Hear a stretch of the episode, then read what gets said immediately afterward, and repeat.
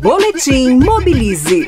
Eu sou Rick Ribeiro e este é o Boletim Mobilize. Rádio Trânsito, seu melhor caminho. Olá.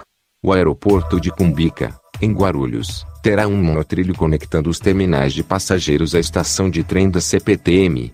O projeto, anunciado semana passada pelo governo estadual, deve ficar pronto em maio de 2021 e tem custo estimado de 175 milhões de reais.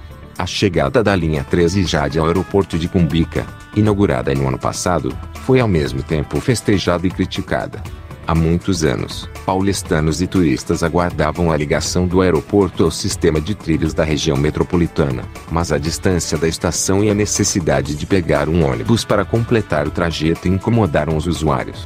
O monotrilho irá substituir o ônibus e interligará a estação da CPTM aos três terminais de embarque do Aeroporto Internacional de Guarulhos. A linha terá 2,6 km e quatro estações. Serão duas composições com três carros, permitindo o transporte de até 2 mil passageiros por hora em cada sentido. Em uma cidade do tamanho de São Paulo, é fundamental que os aeroportos e principais terminais de transporte estejam conectados à rede metroviária. Eu sou Rick Ribeiro e este é o Boletim Mobilize. Saiba mais em www.mobilize.org.br. Na Rádio Trânsito, Boletim Mobilize.